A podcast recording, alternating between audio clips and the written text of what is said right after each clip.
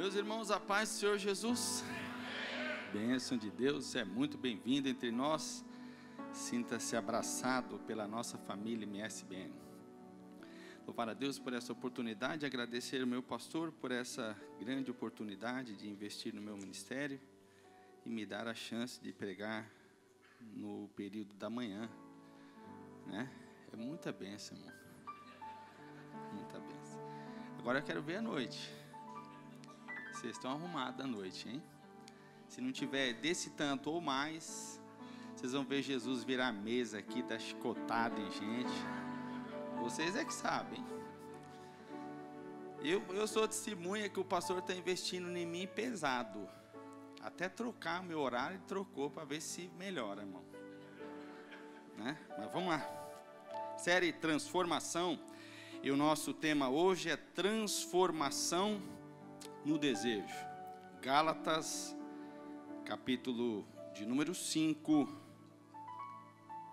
versículo de número 13 até o versículo de número 16.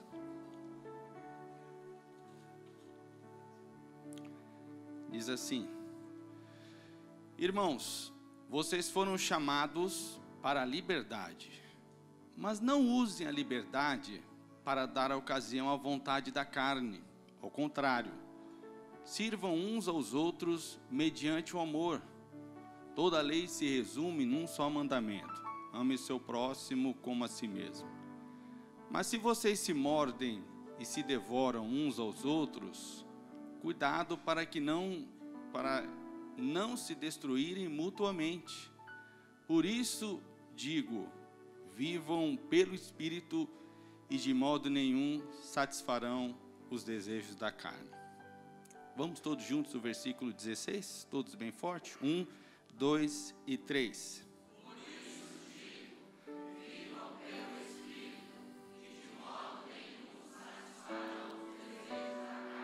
Amém.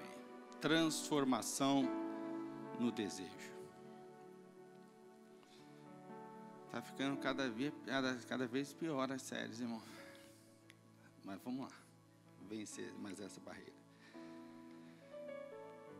A epístola que Paulo escreveu aos Gálatas é uma das epístolas mais importantes de todo o Novo Testamento. Foi nela onde Lutero encontrou seus apoios para refutar o grande império papal. É nela onde Paulo encontrou refrigério para suas dificuldades e seus traumas de ter sido um opressor e um perseguidor da igreja, e agora entendeu que a graça de Cristo era coisa extraordinária. Mas nós lemos aqui um fragmento dessa epístola, que é vasta e não dá para falar tudo hoje, em que Paulo nesses quatro versículos, ele vai fazer um apanhado de um assunto muito importante, que é sobre a liberdade e o desejo. E aí a gente vai entendendo, lendo capítulo 5, que a Bíblia é cheia de verdades e é cheia de grandes temas a serem discutidos. E o difícil é como transformar esses grandes temas em miúdo para nós. Como transformar essas muitas informações que são verdadeiras e que norteiam o mundo inteiro em coisas práticas e simples na nossa vida comum. O apóstolo Paulo vai entender isso, e quando ele começa a falar sobre o assunto, há algumas dificuldades em entendermos, em a igreja também entender o que Paulo está querendo dizer. Em outras palavras, é como eu faço para eu ter desejos e não deixar os meus desejos me devorarem? Como eu faço para ter sonhos e não permitir que os meus sonhos me façam perder a esperança? Como eu faço para que eu consiga ter uma fé viva e genuína, sem cair numa religiosidade. O apóstolo Paulo vai dizer a essa igreja, ele vai começar na, no, na sua exposição, no capítulo 5, dizendo sobre a palavra liberdade. A igreja tinha se transformado num palco de grandes temas e discussões. E as grandes discussões desses dias, dos dias da igreja de Gálatas, era primeiro a circuncisão, lícita, ilícita, deviam se fazer, não deviam, para seguir a Cristo deveriam circuncidar, não deveriam. O apóstolo Paulo, segundo grande tema que eles discutiam, é de Deus, é apóstolo mesmo, não é de Deus, é apenas um filósofo querendo conquistar seguidores. Que a gente fala sobre Paulo? A pregação de Paulo, terceiro grande tema que eles discutiam, é uma pregação que merece crédito, não merece crédito, porque ele fala coisas de si mesmo. Então eles discutiam, e a igreja, na Idade Média, já perdeu anos de discussão por coisas que não chegaria a lugar algum. Então já se discutiram quantos anjos cabia na cabeça de um alfinete, porque o anjo não tem corpo. Então eles passaram anos discutindo essa tese. Quantos anjos cabem na ponta de um alfinete? Já discutiram também anos sobre as fezes dos anjos. Há um texto, há vários textos que fala que o anjo comeu. Se o anjo comeu, como seriam as fezes dos anjos?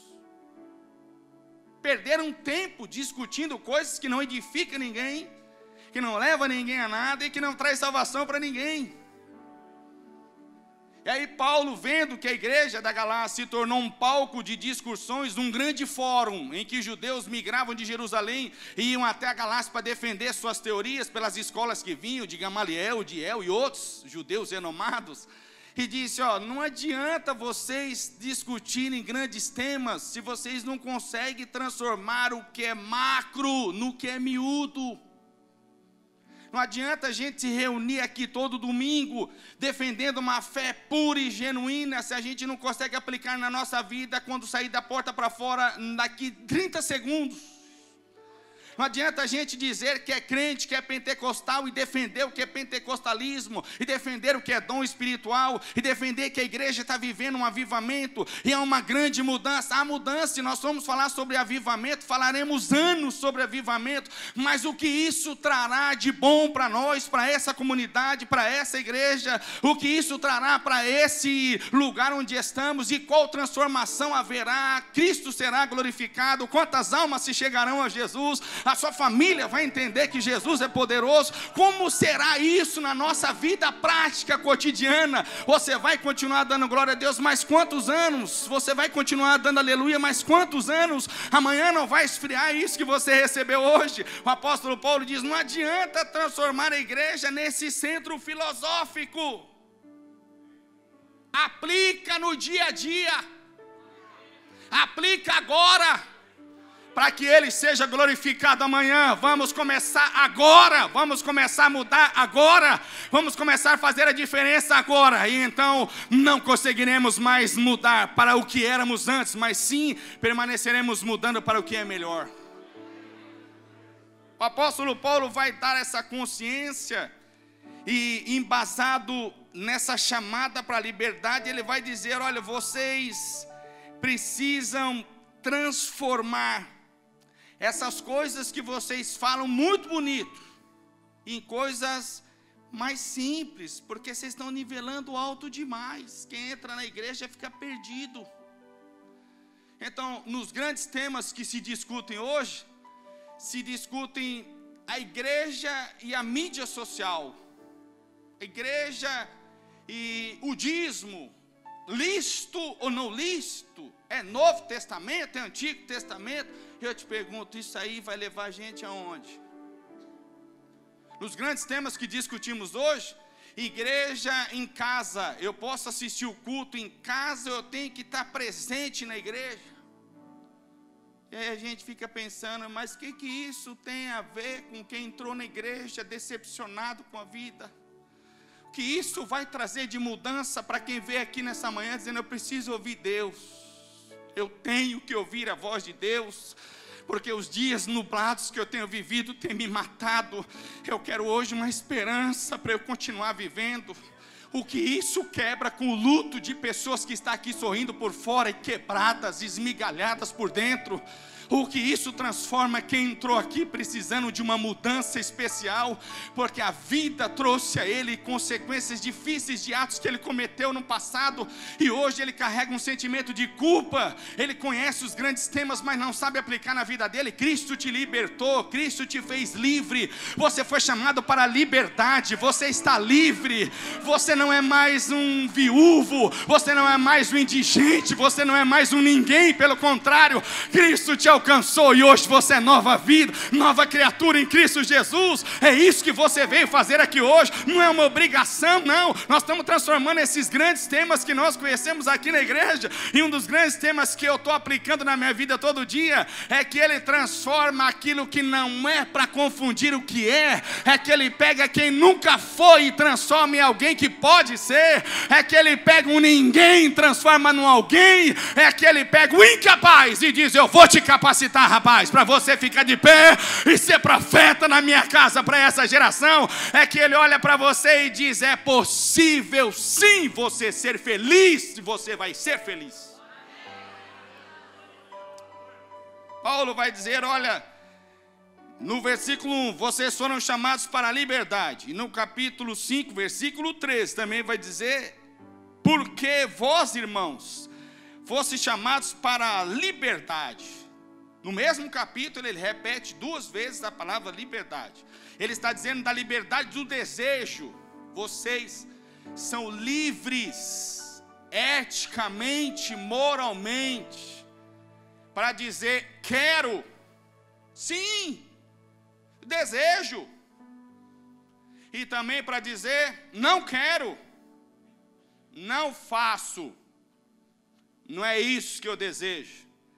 Você foi chamado para uma liberdade de poder escolher, porque tudo que é compulsivo é averso ao Evangelho. Cristo te libertou de tudo e de todos, inclusive dele mesmo. Ninguém está aqui amarrado em Cristo, ninguém está aqui preso em Cristo, ninguém está aqui compulsivo em Cristo. Você está aqui livre. Você entrou por livre e espontânea vontade por essa porta. Você levantou na sua casa e veio por livre e espontânea vontade. Se você não viesse, não haveria maldição sobre você. Você é livre. Você pode adorar a hora que você quer. Você pode glorificar a hora que você quer. Quem adora mais, recebe mais. Isso aí não tem como mudar essa regra. Mas quem adora menos, recebe menos. Essa regra não tem como mudar. Mas você é livre, livre, moralmente livre, para dizer: eu posso o que eu quiser, mas o meu desejo está dominado, transformado. Então por isso que eu vou à igreja e adoro a Deus. Mas você vai todo domingo, eu vou. Eu sou livre para não ir, mas eu posso decidir: eu quero ir, então eu vou adorar. Eu posso ir na igreja igreja a hora que eu quiser, eu posso entrar no departamento que eu quiser, mas você não sabe tocar, mas eu sou livre para entrar no departamento e aprender com quem sabe. Eu, você não sabe cantar, mas eu sou livre para entrar na aula de canto que a igreja oferece, aprender a cantar, entrar e servir a Deus melhor do que eu tenho servido, mas você nem sabe da glória a Deus direito, sua língua é presa, você fala glória, não tem problema. Eu entro na aula de fonética, eu vou desprender minha língua, mas eu sou livre para dizer o que eu quero, para falar o que eu quero, na hora que eu quero quero. Você é espiritualmente também livre, é livre moralmente, é livre espiritualmente para adorar a Deus. É por isso que a igreja, a liberdade de adoração, e alguém fica em pé por vezes que estamos pregando, alguém fica em pé, o que qualquer outro pastor aqui está pregando. Eu fico pensando, isso que é liberdade, né? Não tem problema, não tem dificuldade nenhuma em ficar em pé, em a roupa está bonita ou feia, em ele está feliz com o que estão pensando dele ou não, e ele está olhando para trás, eu, desculpa aí, pessoal, estou de pé, estou atrapalhando vocês. Não, não está nem aí. Liberdade espiritual, você pode adorar na hora que você quer, da forma que você quer. Uns levantam a mão, outros ficam em pé. É por isso que eu glorifico a Deus, porque essa liberdade foi dada a nós. Você é livre. O diabo escraviza seus adeptos, são cavalos dele que tem que fazer o que ele quer, senão há penas severas em cima deles, mas nós não. Estamos aqui por liberdade espiritual. E é essa liberdade que faz você ser essa essência que você é, ter essa essência que você tem, você possuir isso que você possui. Por isso que tudo aqui é diferente, irmão. Alguém dá glória a Deus, outro dá aleluia, outro fica de pé, outro diz amém, outro chora, outro vem na frente, pega o lenço, vai para o canto, chora e fica bem quietinho chorando, parece que está gemendo. É liberdade espiritual. Você pode ser você aqui dentro, você não precisa maquiar nada. Você pode ter liberdade de adorar. Por muitos anos, eu falava muitas vezes línguas estranhas no sermão. Eu disse: para com isso, aí está atrapalhando. O ímpio não entende. Isso aí é coisa estranha. Você tem que ser mais polido. Eu disse: verdade, eu preciso ser mais polido. Naquele mesmo dia que eu disse: preciso ser mais polido, eu disse: mas você sendo polido, você vai ser você? Você teve uma educação polida? Você é polido? Não. Você consegue se manter polido por muitos anos? Não. Então seja você, filho. Você é da forma que você é. E eu te amo da forma que você é. Você é você, irmã. Adora da forma que você sabe. Adora do jeito que você sabe. Deixa Deus transformar seu desejo hoje para ser um adorador na essência e não um adorador de grandes temas. Diferente. O apóstolo Paulo, oh glória, aleluias, eu sinto Deus nessa casa. Aleluias, oh glória, eu sinto Deus nesse ambiente. O apóstolo Paulo vai dizer: Eu só vou saber se vocês têm um desejo transformado e são livres. Primeiro, se vocês usarem a vossa liberdade e o vosso desejo com interesses legítimos. E aí ele vai exemplificar no texto que nós lemos aqui. Verso 13: Vós, porque vós, irmãos, fossem chamados para a liberdade, porém, não useis da liberdade para dar ocasião à carne. E aí o apóstolo Paulo está falando da carne, não essa matéria que recobre os meus ossos. Ele está dizendo do desejo, está dizendo das satisfações que o meu interior tem e dos meus apetites como ser humano. Porque ninguém faz o que é ilícito dizendo que vai fazer porque não, eu vou roubar porque eu sou ladrão. Não. Ele dizia que eu estou trabalhando aqui há 25 anos nessa empresa, todo mundo aqui ficou rico, entrou comigo, eu dei minha contribuição, dei minha contribuição aqui, então eu vou pegar isso aqui também, porque isso aqui é uma compensação pelos anos que eu trabalhei, não foi de graça, e aí acaba. Ele não quer ser um ladrão. A justificativa dele pode ser lícita, para o ato ilícito. Não, eu trabalho no domingo, pastor, porque você sabe que quem mora aqui na América tem que trabalhar mesmo. E se a semana não for boa, no domingo é, é a gente tem que aproveitar essa oportunidade. Nada, nada, nada 100 dólares. Você sabe como é que é? Faz falta, já paga uma conta. E também eu tenho meus filhos, eu tenho minha família, é certo. A justificativa é legítima, mas o ato é ilegítimo. Não, pastor, é que eu venho na igreja no domingo e o senhor sabe que eu tenho que sair um pouquinho mais cedo, então nem sempre dá para eu ouvir a palavra, porque eu tenho um trabalho que eu faço, tem que ser. Oh, ok. A justificativa é lícita, mas o ato é ilícito. O apóstolo Paulo está dizendo: não adianta vocês usarem essa liberdade e ter esse desejo transformado para o que é ilícito, justificando o que é lícito.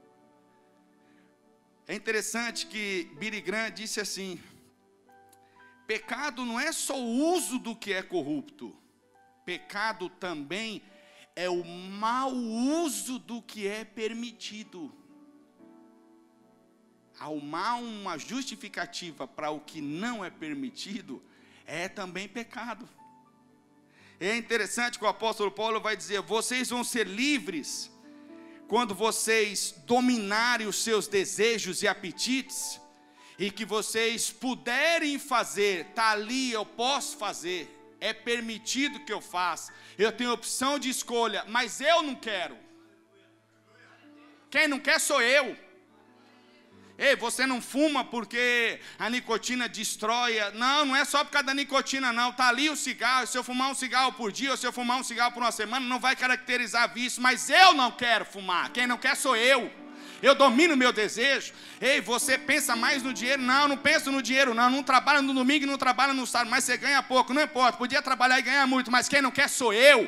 Eu que domino o meu desejo, eu que vou fazer, eu não quero. Meu desejo é transformado. Eu conheci Jesus. A partir do dia que eu conheci Jesus, eu fui chamado à liberdade. Se eu fui chamado à liberdade, eu sou livre. Eu sou livre para escolher e dizer: eu não quero fazer, eu não vou fazer, porque eu sou livre para decidir não fazer. Quando alguém diz: para de levantar a mão, para de adorar a Deus, e dizer: eu sou livre para dizer: eu vou adorar. Você quer ser meu amigo? Bem. Se não quer ser meu amigo, amém. Mas eu não vou deixar de fazer porque você pediu. Eu sou livre. Você tem seu desejo transformado. É a partir da hora que você transforma seu desejo, prepara seu coração, porque as mudanças acontecerão em você, dentro de você, por quem está ao seu lado, quem está ligado a você no sangue, quem está ligado a você no amor, quem está ligado a você somente nos afetos, que são amigos de fora, você vai ser transformado e transformar. Sabe por quê? Porque você é livre. Você é livre para decidir sem opiniões alheias que vão pensar de mim, vão pensar só uma coisa. Ele não está nem aí para nada. E certo é ele.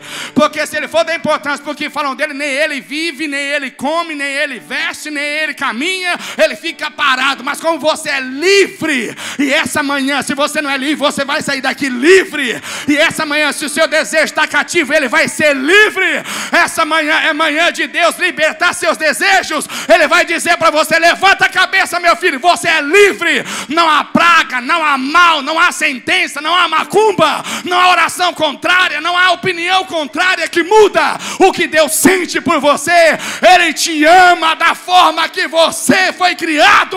É por isso que você adora.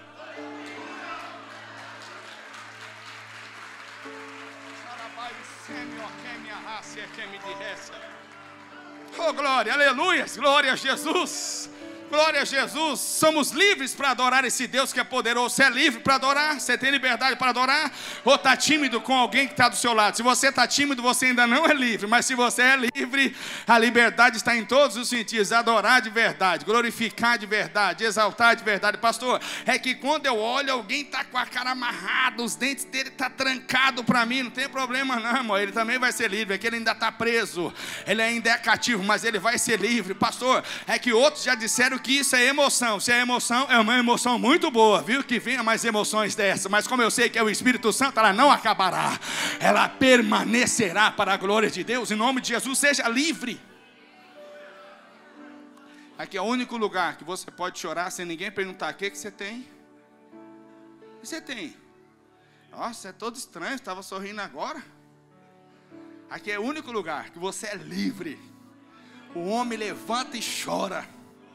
A mulher levanta e chora. A mãe de família levanta e chora.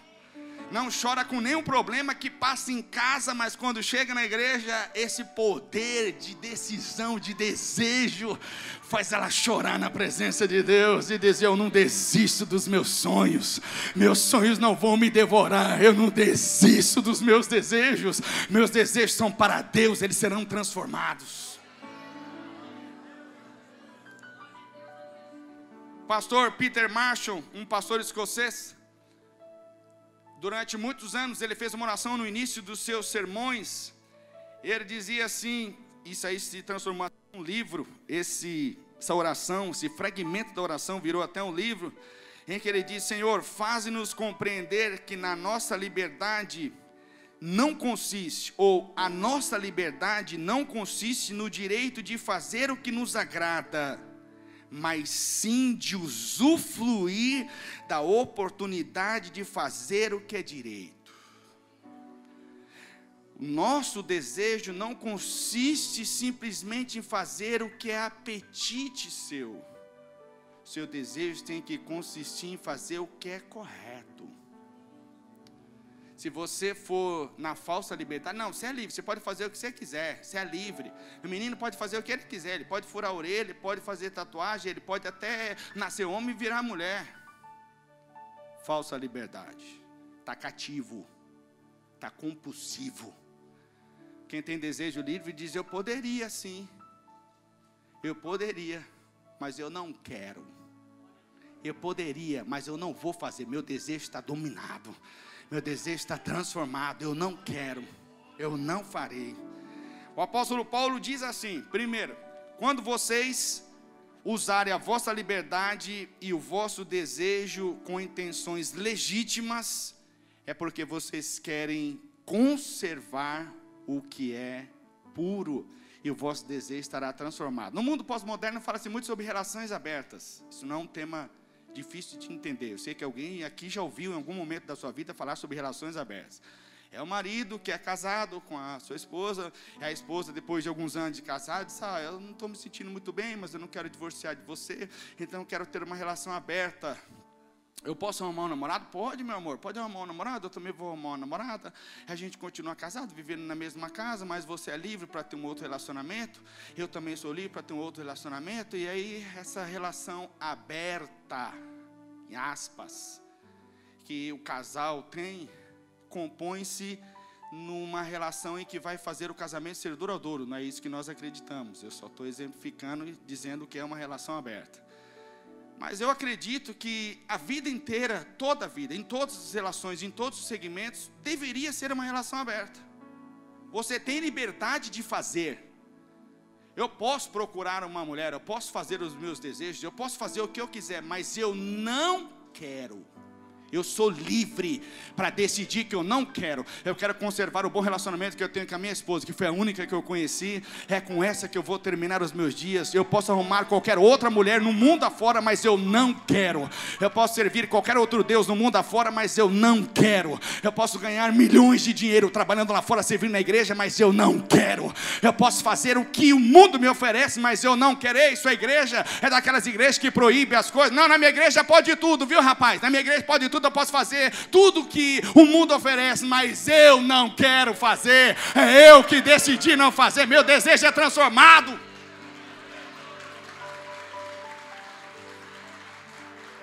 E alguns dizem, sua igreja também é daquelas que manda ser da glória a Deus na hora. Não, minha igreja não manda nada. Minha igreja é livre. Quem dá glória a Deus sou eu que quero, é eu que preciso, é eu que reconheço a grandeza dele a presença dele. É eu que jejuo porque eu quero. É porque agora estão deixando o povo sem comer nas igrejas, sem comer nada. Você decidiu porque você aqui só perguntamos quem quer jejuar segunda. Eu quero, não foi assim? Eu quero segunda, eu quero terça, eu quero quarta, eu quero quinta e os outros outro diz: Mas você não, eu que quero, não é a igreja que impõe, não, sou eu que quero, está fazendo bem para mim, está me deixando mais forte, espiritualmente eu estou melhor, eu estou me sentindo mais leve, eu chego na igreja, sinto mais rápido a presença de Deus, eu já vim em casa adorando o hino que eu escuto, eu já estou chorando. Quem quer sou eu, rapaz, sou eu que quero.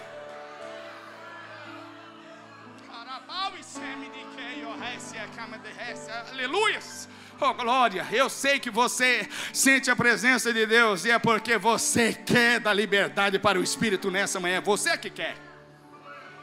Segundo, o apóstolo Paulo diz: vocês só terão desejos transformados quando vocês aprenderem a amar. Veja o que ele diz no versículo de número 13. Porém, não useis da liberdade para dar ocasião à carne, sede antes servos uns dos outros pelo amor. Então ele começa falando de liberdade, e depois no mesmo versículo ele diz: Ó, você é livre, mas você tem que ser escravo. Espera aí, sua teoria está pior que o nosso fórum. A gente discute os grandes temas aqui, mas essa aí ou eu sou livre ou eu sou escravo, ou eu sou servo. E aí, Paulo? Paulo diz: porque a partir da hora que você começar a amar, você vai entender a essência do desejo transformado. A partir da hora que você entender o que é amar. E às vezes eu penso que a igreja ainda não percebeu que amar é um ato de pura fé. Eric Fromm escreveu assim: não é possível se amar sem fé. Logo, quem pouco ama tem pouca fé. Se você ama pouco, sua fé é pouca. Se você ama muito, sua fé é muito grande. Jesus fez esse trocadilho dizendo: ó, se você tiver fé do tamanho um grão de mostarda, se esse for a dose do seu amor, um grão de mostarda, você vai dizer ao monte: sai daí se transporta para lá. E o monte vai fazer o quê? se transportar. Vai precisar se transportar. Exuberrei escreveu assim: Você é eternamente responsável pelo que você cativa. Olha o que o apóstolo Paulo diz: Vocês devem ser servos uns dos outros pelo amor. E sabe o que eu estou fazendo aqui hoje? Eu sou servo de vocês. Sabe que vocês são meus servos. Sabe que nós somos de Cristo? Servos. Diga você para mim, falando uma coisa pessoal hoje. Eu já pensei muitas vezes em dizer: olha, vou parar com esse negócio de pregação, de ministério, viajar. Eu vou levar minha vida como uma pessoa comum, só um pai de família. E quando alguém perguntar se eu sou crente, eu vou dizer: eu, eu sirvo a Deus. Ponto. Quando alguém perguntar se é pastor, não, não, eu sou só um servo de Deus. Muitas vezes eu já pensei em tomar outras decisões, falo, meu Deus, mas eu olho para os servos que eu conquistei, jovens que se espelham em mim, irmãos que se espelham em mim, e que eu os cativei e sou responsável por eles eternamente enquanto eu tiver vida uma ação minha devasta a vida de alguém que me admira. Uma ação sua devasta a vida dessa igreja que te ama. Um, com, somente um comportamento seu destrói tudo que nós esperamos de você. Quem aqui nunca passou isso pela sua mente? E aí você não é o que vão pensar de mim, pelo contrário, é que nós somos o combustível de alguém que não tem tanta força para caminhar como você tem. Então ele olha para você e diz: ele está aguentando coisas maiores do que eu, então eu vou resistir a minha também. É por isso que o apóstolo Paulo diz: vocês têm que ser servos uns dos outros. E o termo servir é o termo sempre ser o motivador de alguém para o bem. Por isso que eu digo, quando você vem à igreja, seja servo de alguém que sentou ao seu lado, pastor, mas eu nem conheço ele, mas a partir da hora que ele está do seu lado, ele vai ser seu servo, você vai ser servo dele. Você não pode contar das suas dificuldades e problemas para ele, porque não foi isso que ele veio buscar aqui. Ele sentou do lado de alguém que vai ser o combustível da alma dele. Disse: Olha, não ouvi direito, não entendi direito a mensagem, não ouvi os hinos, não sei cantar inglês, mas o irmão que sentou do meu lado, pelo amor de Deus, parecia que ele conhecia o que eu estava passando, que ele ele glorificou a Deus de uma forma tão carinhosa, tão carinhosa, tão carinhosa, que parecia que ele me abraçou, falando comigo, me abraçando, parecia que ele estava me apertando. Sabe o que é isso? Você se tornou um servo dele. Eu estou aqui para ser servo de vocês. Uma ação de vocês pode devastar minha vida, mas eu vou continuar firme para ser servo de vocês, servindo a vocês. Pastor é servo da gente, nós somos servos do pastor, e a igreja é servo de Cristo, porque cativamos a Cristo adorando a Ele, cativamos a Cristo glorificando a Ele. Uma vez que você entrou aqui e começou a glorificar, e Ele amou você, você se tornou servo dele, você é responsável pela adoração. Todo domingo de manhã há um Deus te esperando aqui, ó. Todo domingo de manhã há um Deus que espera pelo seu clamor, pela sua adoração, pela sua mão levantada. Todo domingo de manhã há um Deus que diz: está chegando aí os meus servos, eu vou receber o que eles têm para me oferecer.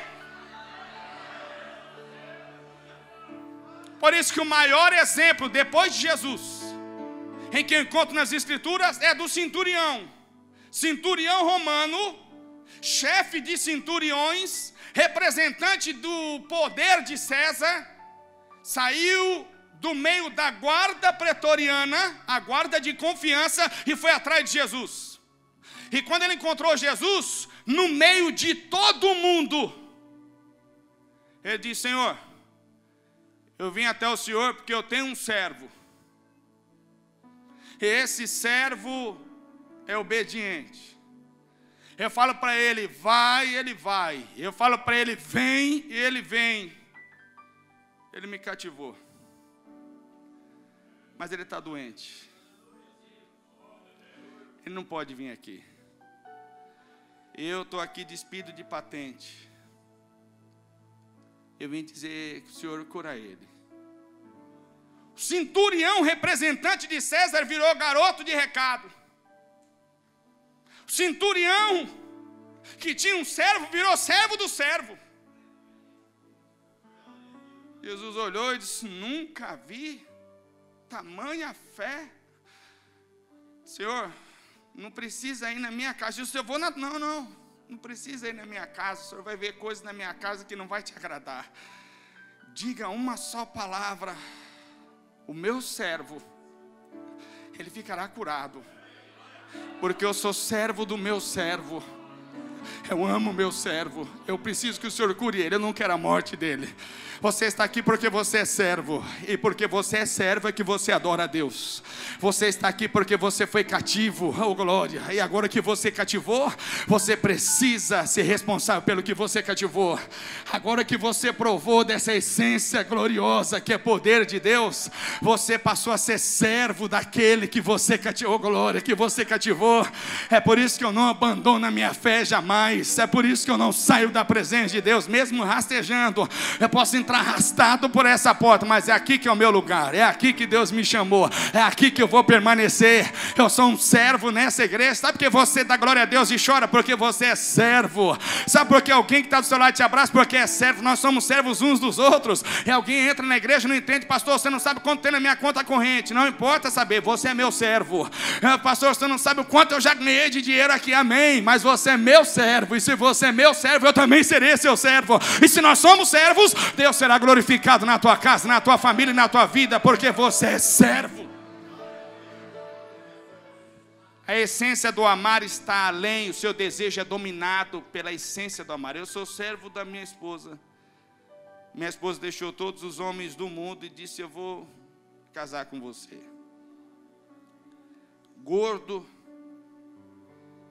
obeso, mórbido, feio, ruim, doente. Mesmo assim, ainda consegui fazer minha esposa ser minha serva. Por que isso? Eu conquistei essa mulher para mim, agora eu sou eternamente responsável pelo amor que ela tem por mim. Sabe quando você vem à igreja e que você canta aqui no telão? Eu te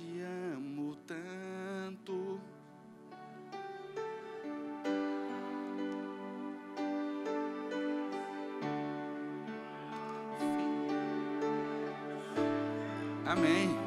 Sabe o que aconteceu? Você cativou a Cristo. E se você disse isso para Ele, agora você é eternamente responsável pelo amor que Ele tem por você. Não tem como você cantar hoje que você ama e amanhã dizer, Senhor, que eu encontrei outra religião, essa religião que eu encontrei. Não, não, você disse que você amava, você é eternamente responsável. Por isso que os adolescentes dizem, ó, eu te amo, aí faz juras de amor, posta na rede social, coraçãozinho, ai que benção. Aí na outra segunda-feira diz, ó, sabe o que é? Que não é de Deus o nosso namoro. Peraí, mas você disse segunda-feira passada, depois da oração, o pastor orou por mim, Deus disse que me amava, você veio e disse que me ama, e agora eu criei uma expectativa no meu coração, agora eu virei seu servo. Não, não, mas eu não quero ser empresário, não, não quero ter servo, não. Não, não, não, não tem como. Seja responsável pelo que você cativou. Você é responsável pelo que você fez aqui hoje. Nós não cantamos aqui hoje um hino maravilhoso em inglês. Você é responsável pelo que você, a quem você cantou. Você não era obrigado a cantar, mas você cantou. Você não era obrigado a fazer, mas você fez. Se você cativou, é seu. Terceiro e último lugar, nós só teremos o nosso desejo transformado quando nós compreendermos o tamanho, a dimensão do amor de Deus por mim e por você. Sabe o que Deus fez? Mandou servos na casa de Abraão e eram servos mensageiros enviados por ele. Sabe o que Deus fez? Matou o mundo inteiro no dilúvio, mas preservou a família de Noé. Olha a dimensão do amor. Sabe o que Deus fez? Destruiu Sodoma e Gomorra, mas guardou a família de Ló. Sabe o que Deus fez? Permitiu Daniel ir para a cova dos leões, mas fechou a boca dos leões e disse: Fica tranquilo, mandei meu anjo aí. Pra... Como assim? Mandei meu anjo. Não entendi. Eu mandei meu anjo aí, você não vai ser tocado, não. Eu sou teu servo. Você não falou que me ama, você não é meu profeta, eu vou te guardar. Você não falou que me ama, eu vou resolver o problema da tua família. Você não falou que me ama, eu vou transformar o coração do teu filho. Você não falou que me ama, eu vou colocar tudo no lugar. Nenhum dos teus se perderá, porque você está cativando ao Deus, aleluias, que você está servindo aqui hoje. O diabo só precisa de uma oportunidade para jogar no teu rosto aí, tá vendo? Não deu certo, e você diz: Eu vou continuar cativando, eu vou continuar cativando, eu vou continuar cativando, eu vou continuar cativando, porque uma hora dessa, esse Deus que é grande e poderoso, ele vai transformar o desejo que eu tenho no meu coração em uma essência extraordinária em nome de Jesus. Fiquemos em pé.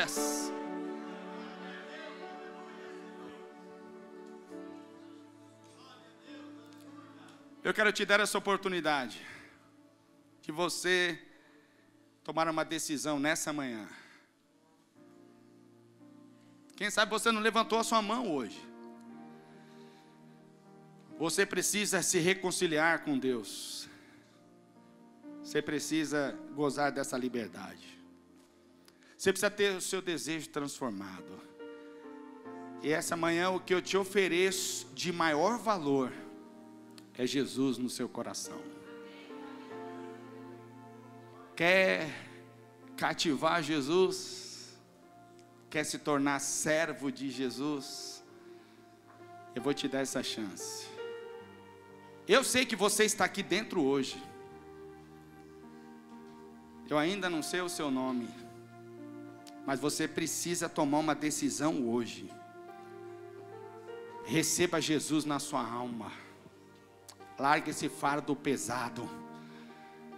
E viva essa liberdade de poder decidir sem preconceito. Eu não quero, eu quero Jesus.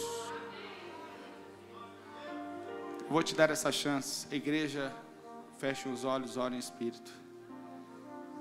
Onde está você que não conhece Jesus ou que está afastado da igreja, mas precisa de Jesus hoje? Chega de viver essa vida que você tem vivido. Eu quero que você levante uma de suas mãos para eu saber onde você está, que eu vou orar por você. Alguém que precisa hoje de Jesus, que quer Jesus, há uma mão erguida ali. Isso, isso. Traga ele aqui, vem aqui, vem aqui na frente, vou orar pelo Senhor, vem aqui na frente. Trai, conduz ele aqui. Conduz ele, alguém conduz ele aqui. Mais um jovem aqui, isso, venha para cá. Isso. Oh, aleluias. É um casal, que bênção. Venha para cá, cabe vocês na nossa família. Oh, glória. Oh, glória. Oh, glória. Isso, há mais um rapaz aqui. Isso. Oh, glória. Aleluia. Eu estou esperando uma pessoa. Você precisa de Jesus hoje.